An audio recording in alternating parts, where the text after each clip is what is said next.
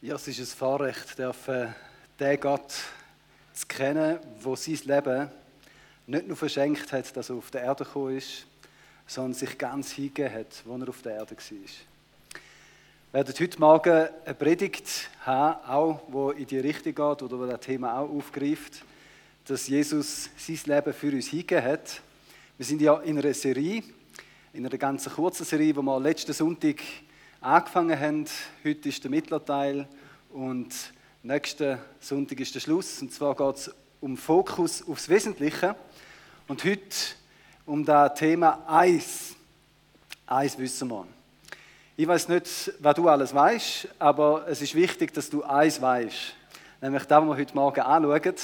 Darum hat der Apostel Paulus, als er den Brief bei den Römern geschrieben hat, so betont, eins, wissen wir. Und er hat den Fokus auf das eine gesetzt, und die, die die Bibel schon ein kennen, das ist sehr ein bekannter Vers, wo da drinnen vorkommt. Eines aber wissen wir, und zwar, eins wissen wir, alles trägt zum Besten bei denen, wo Gott liebt. Alles trägt zum Besten derer bei, die Gott lieben. Ist ein einfacher Vers, ein extrem tiefer Vers. Alles muss dir zum Besten dienen, wenn du Gott liebst.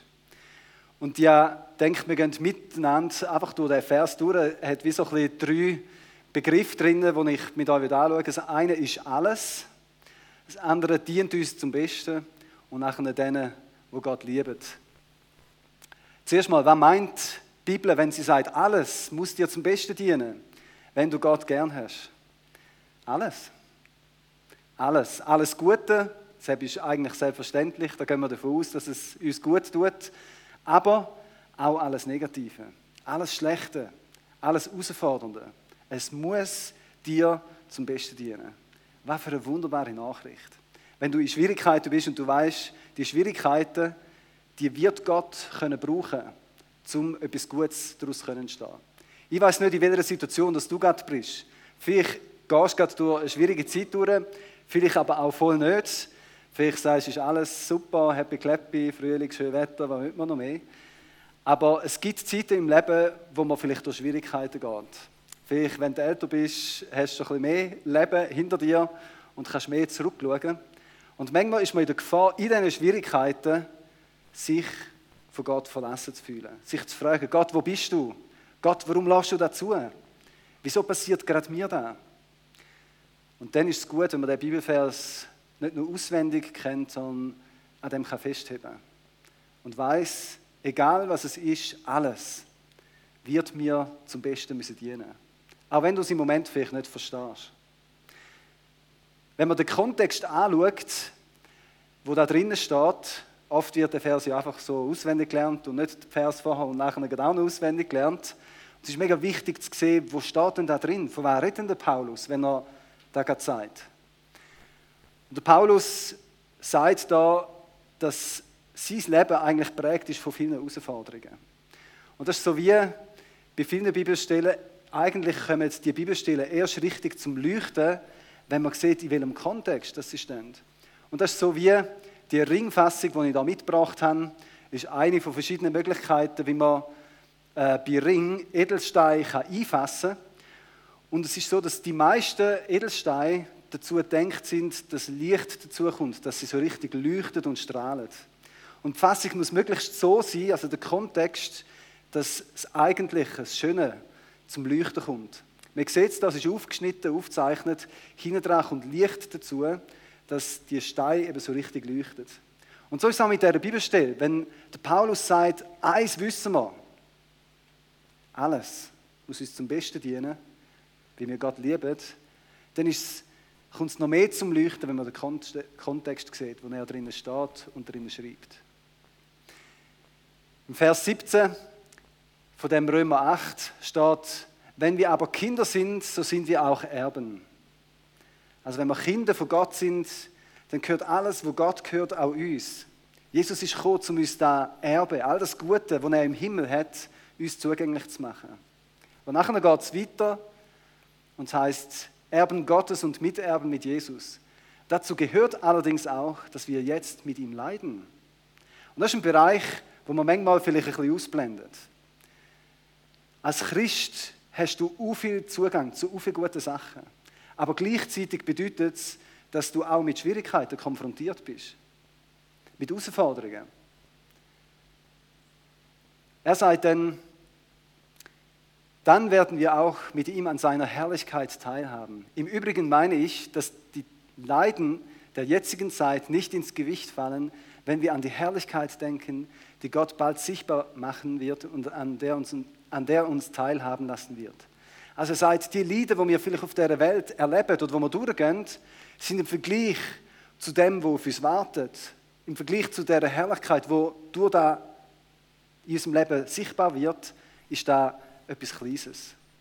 Jetzt, wenn du drinnen steckst in den Liedern, findest egal was kommt, es ist schwierig, es ist auswegslos, es ist nicht zum Aushalten vielleicht.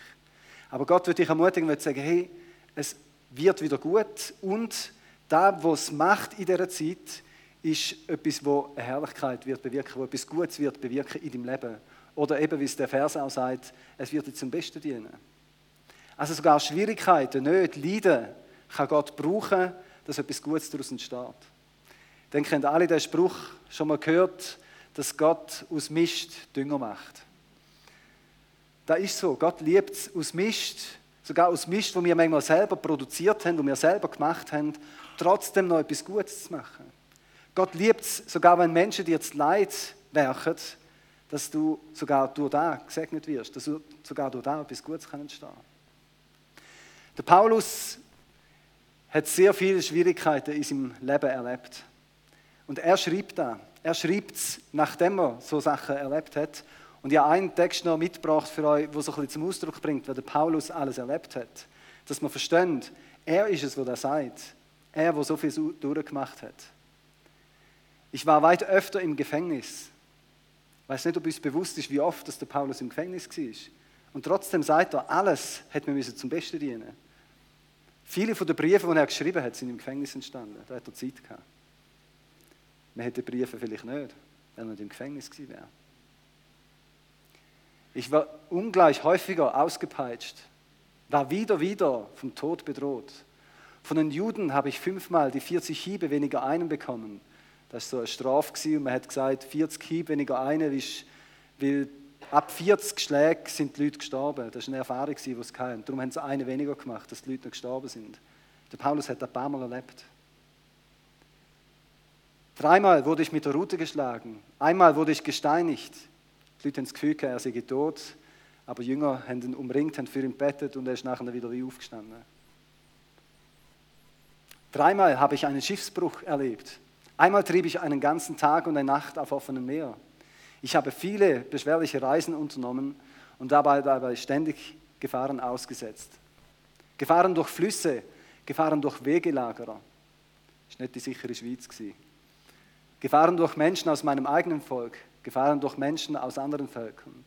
Gefahren in Städten, Gefahren in der Wüste, Gefahren auf hoher See, Gefahren durch Leute, die sich als meine Geschwister ausgaben.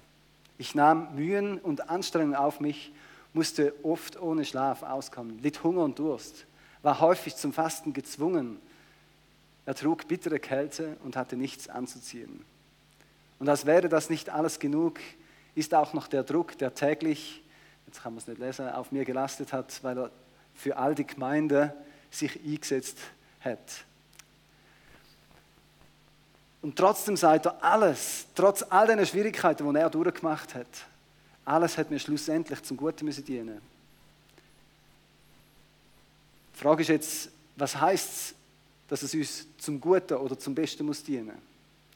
Es ist übrigens nicht nur, dass es uns zum Guten muss dienen, sondern zum Besten. Gott hat einen wunderbaren Plan und er weiß genau, was das Beste für dich und für mich ist. Oft, wenn ich mit meinen Kindern unterwegs bin und sie mich um irgendetwas bitten, sage ich ja, aber manchmal gibt es auch Situationen, wo ich Nein muss sagen, weil ich weiß, das wäre nicht gut für sie. Zum Beispiel, wenn mein zwölfjähriger Sohn findet, er will jetzt unbedingt Auto fahren, dann sage ich Nein, das ist nicht gut für dich. Und so gibt es noch viele Sachen, wo Gott manchmal auch zu unseren Wünschen Nein sagt, weil er weiß, ich habe etwas Besseres für dich. Weißt du jetzt das Beste? Weißt du das Beste, wo Gott durch die Umstände, die vielleicht auch schwierig sind, wird in deinem Leben bewirken? Gerade nach dieser Stelle geht es weiter und der Paulus zeigt auf, was eigentlich Gottes Plan ist mit diesen Schwierigkeiten. Sie sind ja in Übereinstimmung mit seinem Plan berufen. Also die Menschen, wo Gott liebt, sind von ihm berufen. Schon vor aller Zeit hat Gott die Entscheidung getroffen, dass sie zu ihm gehören sollen. Darum hat er von Anfang an vorgesehen, dass ihr ganzes Wesen so umgestaltet wird, dass sie seinem Sohn gleich sind.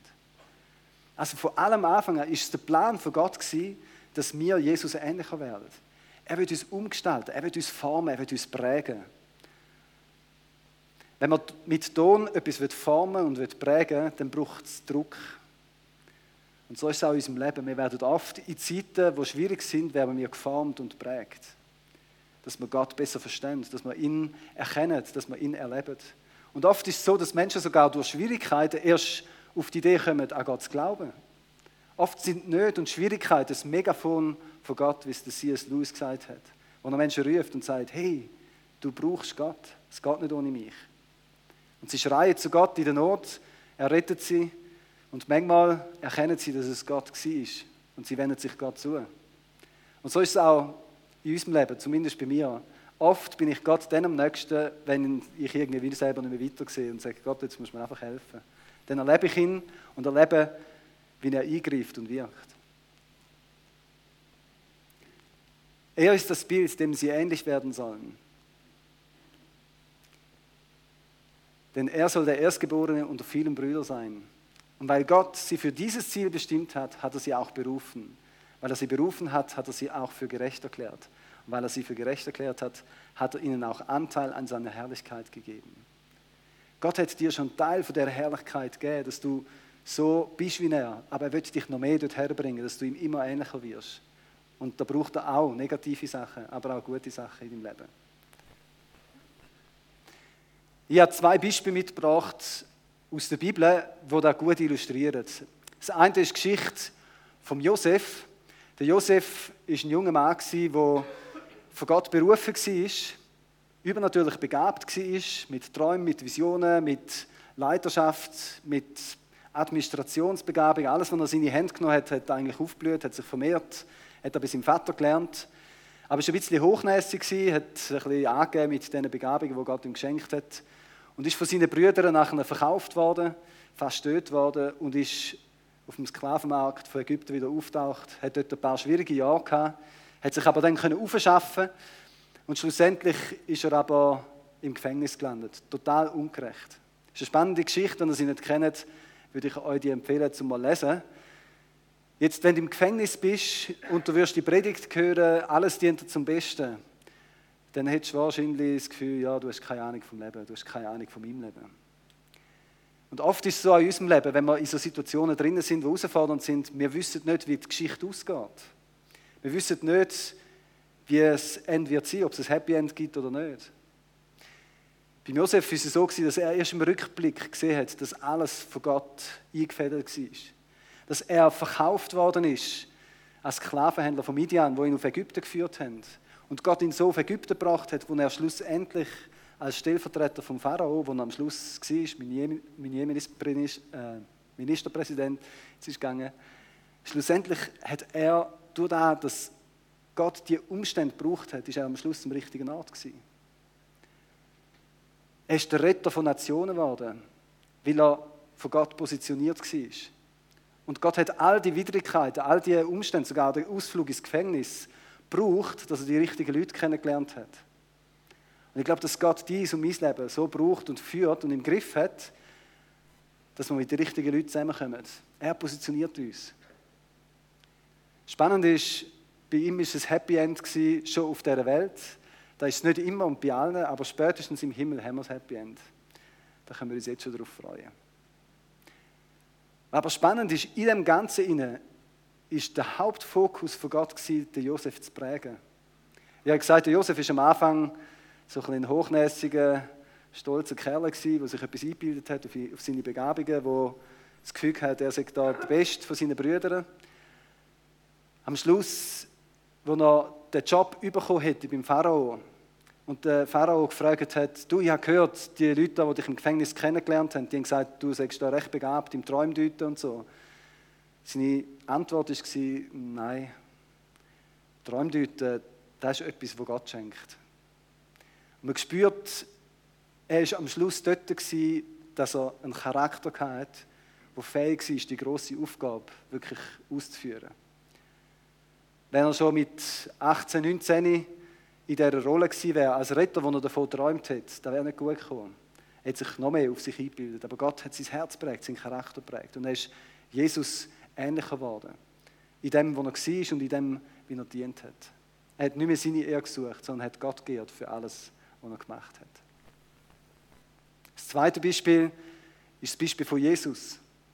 Jesus, wo wir heute feiern, dass er am Kreuz gestorben ist, dass er sich schlagen hat, dass er abgelehnt worden ist. Auch da kann man sich fragen, warum lädt Gott das bei seinem eigenen Sohn zu? Und auch da, es trägt alles zum Besten bei für die, wo Gott lieben. Jesus hat Gott geliebt. Und er ist durch die Schwierigkeiten durchgegangen. Und wir wissen, dass durch das Leiden von Jesus am Kreuz uns so viel Gutes zusteht. Ja, alles Gute kommt von ihm. Alles Negative wird am Kreuz zu etwas Gutem verändert. Jesus haben wir Zugang zum Vater. Jesus haben wir Vergebung. Wenn du Einsamkeit erlebst, ist Jesus der, der dich nicht nur versteht, weil er gesagt hat, mein Vater, mein Vater, warum hast du mich verloren? Sondern er ist auch der, der dir Zugang zu dem himmlischen Vater gibt, dass du nie mehr einsam musst sein. Wenn du Ablehnung erlebst, Jesus hat Ablehnung am Kreuz getragen, dass man Ablehnung bei ihm sagen kann. Wenn du verletzt bist, an Jesus sehen wir, wie man wirklich verletzt sein kann. Und er hat auch getragen, dass wir Verletzungen bei ihm loswerden können. Wenn du krank bist, Jesus ist der, der heilt. Und alles in dem Kreuz, durchs Leiden und durch sein Sterben, durch das Negative, hat er das Gute zu uns gebracht. Und spannend habe ich gefunden, auch der Text aus dem Hebräer 5, Vers 8, was heißt, dass Jesus selbst, allerdings blieb es ihm selbst, dem Sohn Gottes nicht erspart, durch Leiden zu lernen, was es bedeutet, gehorsam zu sein. Jesus hat durch die Schwierigkeiten, durch die Herausforderungen noch tiefer verstanden, was es, was es bedeutet, Gott zu folgen. Er war gehorsam Gott gegenüber bis zum Tod. Er war bereit, alles zu geben. Zum Schluss, die Verheißung, dass uns alles zum Besten dient, die gilt allen, wo Gott gern haben. Wenn du Gott liebst, dann wird dir alles zum Besten dienen. Egal, was du schon durchgemacht hast, egal, was du noch durchmachst, egal, wie viele Widrigkeiten dir entgegenstehen in deinem Leben, es muss dir zum Besten dienen. Es wird für dich und auch für dein Umfeld zum Segen sein. Der Paulus hat da bei den Philipper zum Beispiel mal geschrieben, er gesagt, dass, dass ich jetzt im Gefängnis bin, da hat andere sogar noch mutiger gemacht. Auch einfach zu Gott stehen und bereit sein, egal, auch Leiden auf sich zu nehmen, weil ich ihnen vorausgegangen bin. Ich bin für sie wie ein Vorbild geworden. Die Frage ist, wo Jesus uns auch in den Magen stellt, liebst du mich? Liebst du mich? Hast du mich gern? Jesus stellt die Frage immer wieder. Und er hat es auch an Petrus, nachdem er ihn verleugnet hat, dreimal gefragt, hast du mich gern? Und der Petrus hat reagiert und gesagt, Jesus, du weißt alles, du weißt, dass ich dich mag. Nicht so, dass ich dich so fest liebe, wie es eigentlich richtig wäre, aber du siehst, ich mag dich und ich habe dich gern. Und ich glaube, so oft auch unsere Antwort. Wenn Jesus uns fragt, hast du mich gern, dann sage ich, ja mal eigentlich schon, aber es gibt auch noch Aspekte, die er noch nicht so zum Ausdruck bringt, wie fest ich dich eigentlich gern haben. Aber Gott hilft uns da auf und er hilft uns, dass wir ihn immer lieber überkommen. Das gehört genau auch zu dem Prägen von unserem Leben. Jetzt zum Schluss noch ein Vers und eine Geschichte, wo da zum Ausdruck bringt, was es bedeutet, Gott zu gern zu haben. Der erste Johannesbrief ist ein Brief vom besten Freund von Jesus, wo ihm am nächsten war, wo ihm am engsten begleitet hat, wo von dieser Liebe zu Gott redet. Und er sagt im fünften Kapitel so: Jeder, der glaubt, dass Jesus, der von Gott gesandte Retter, der Christus ist, ist aus Gott geboren. Und ein Kind, das Gott, seinen Vater liebt, liebt auch seine Geschwister und die anderen Kinder dieses Vaters. Also wenn du wirklich eine Beziehung mit Gott hast, wenn du daran glaubst, dass Jesus der von Gott gesandte Retter ist, dann bist du ein Kind von Gott, aber dann liebst du auch Geschwister, dann liebst du Gemeinde, dann liebst du andere Christen.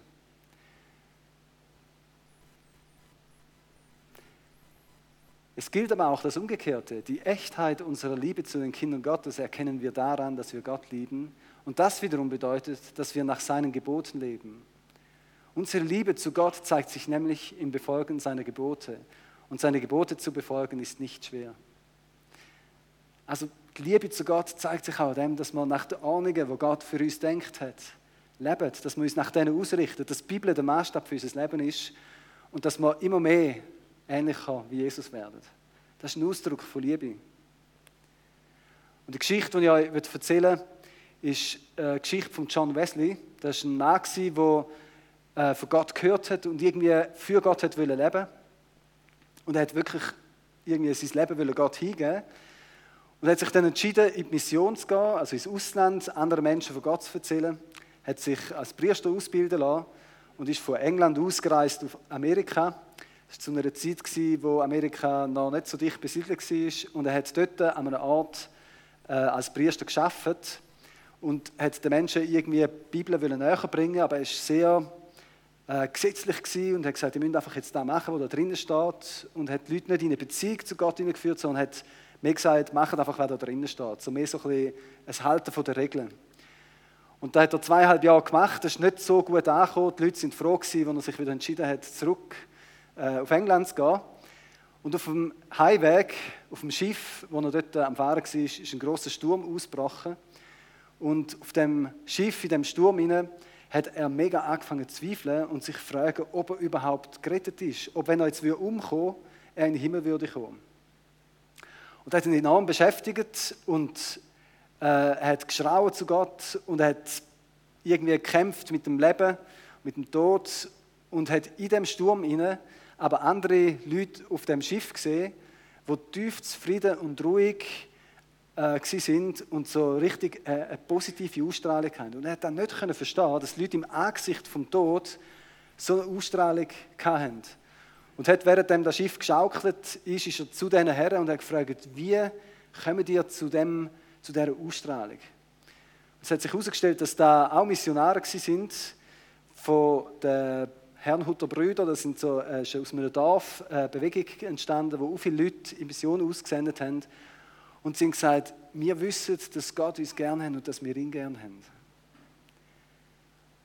Und er hat dort wie gemerkt, ich habe nicht die innere Beziehung zu Gott, dass ich wirklich weiß, dass er mich liebt und dass ich ihn liebe.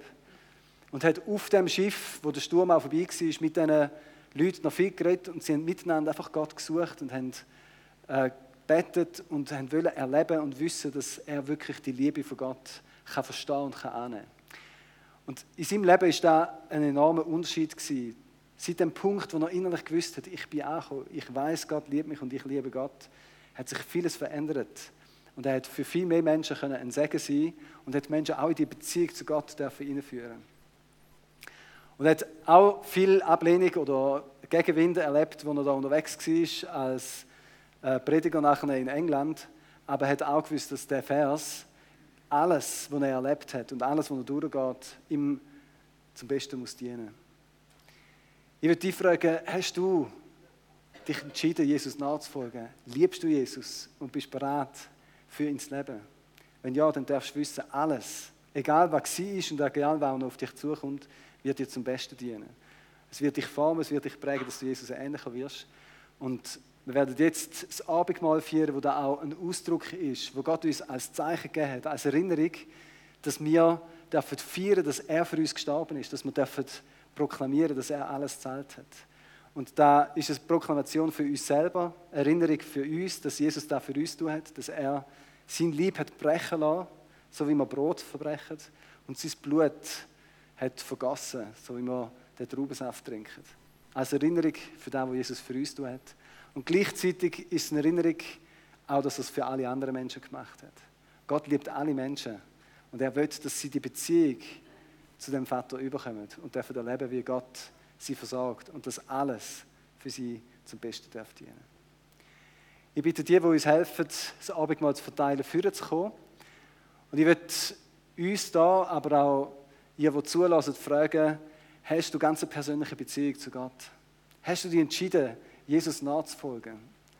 Hast du dich entschieden, Gott gern zu haben und so zu leben, wie er es denkt hat?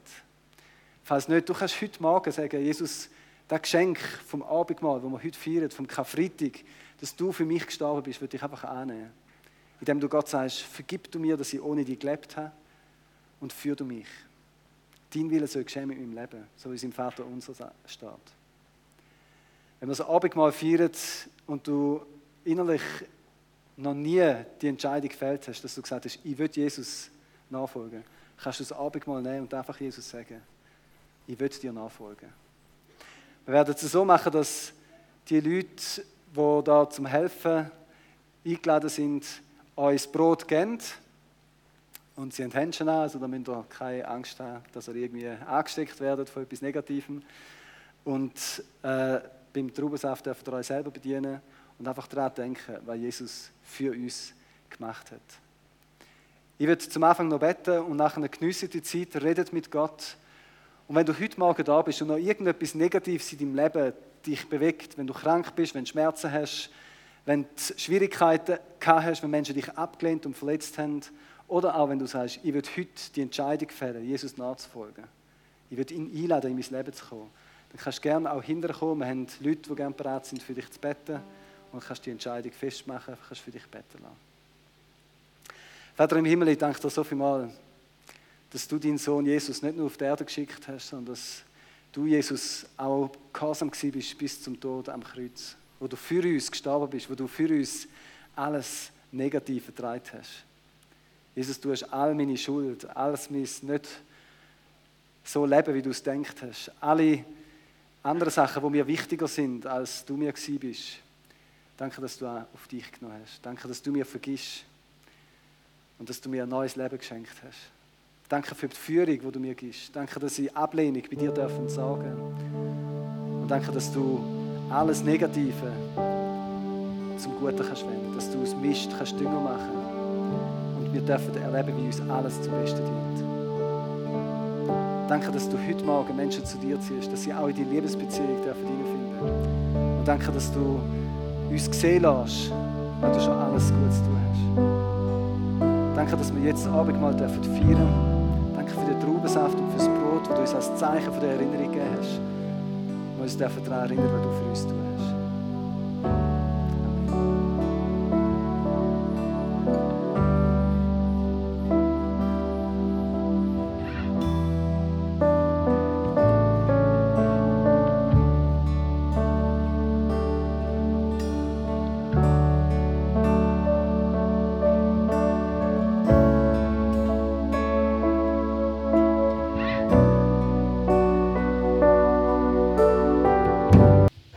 Danke vielmals, dass wir einfach Zeit dürfen haben. Zeit mit dir, zum einfach sein, zum zur Ruhe kommen, mit dir zusammen zu essen, austauschen und einfach auf dich zu lassen. Danke für den Ruhetag, den Sonntag, wo du speziell gegeben hast, wo wir einfach zur Ruhe kommen und nicht irgendetwas machen müssen, sondern einfach Zeit dürfen haben für dich. Und danke auch einfach für die Zeiten, wo wir ganz persönlich mit dir dürfen, immer wieder haben, wo wir einfach dürfen sein vor dir.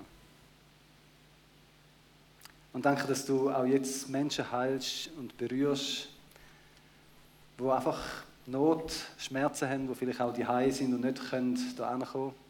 Danke, dass du mit deiner Kraft Menschen jetzt berührst. Danke, dass dein Wort nicht nur einfach Wort sind, leere Worte, sondern Worte, die Kraft haben. Und danke, dass du Menschen eine neue Beziehung zu dir schenkst. Dass du die Liebe tief in ihre Herzen ausgüssest, dass sie dürfen verstehen, dass sie von dir geliebt sind. Dass sie am Kreuz dürfen sehen, dass jemand sich für sie interessiert, dass jemand auf sie zukommt, dass jemand alles gibt, wie wir so wertvoll sind in deinen Augen. Danke dir vielmals für deine unendliche Liebe und danke, dass wir die Liebe dürfen erwidern und uns dir zurückschenken. In die Beziehung, aber auch in dem wir für dich leben, nach deinen Ahnungen leben, wie es gute Gedanken, gute Pläne sind, die du für unser Leben hast.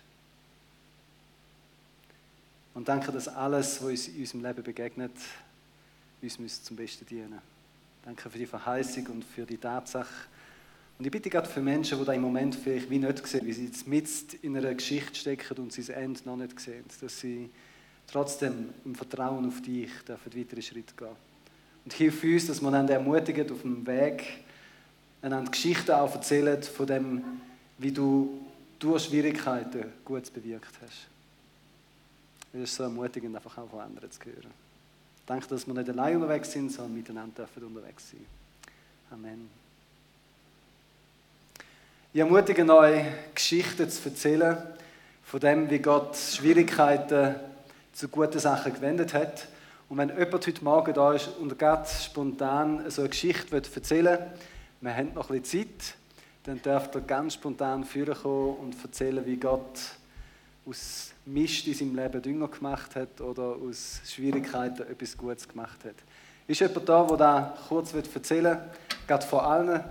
Sonst dürfen ihr das nachher auch gerne noch beim Rausspazieren einander erzählen oder in der Kleingruppe. Das ist auch eine gute Gelegenheit.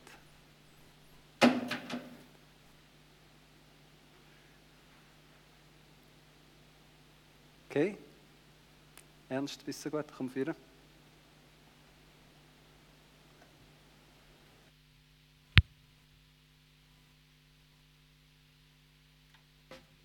Ja, ich bin eben ein wenig älter, aber ich habe schon so viel erlebt.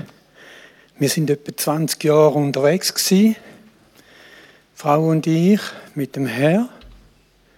Und ich habe ja am Bauernhof finanziell viel riskiert, uh, viel, überdimensional fast, wenn der Herr nicht da gewesen wäre. Uh. Einmal hat Susanne Einzahlungen gemacht. Hat Papier, wo sie nicht gebraucht hat, aufs Küchenbuffet gelegt, wo der Vater schon ein Kuvert hatte. Dann hat sie das genommen. Ich bin natürlich nicht dort. Gewesen. Hat sie das genommen mit Seis und mein Kuvert in den Ofen hinein. Boah habe ich gesagt, du, wo ist da mein Kuvert? Habe da meine Einzahlungen drin. Er war nicht ein bisschen, es waren nur 3700 Franken. Aber die sind im Ofen hineingelandet. Und wir sind immer am Limit. Aber der Herr hat es immer wieder gut gemacht. Er hat es nicht gerade ersetzt, aber ich habe immer wieder genug gehabt. Danke vielmals.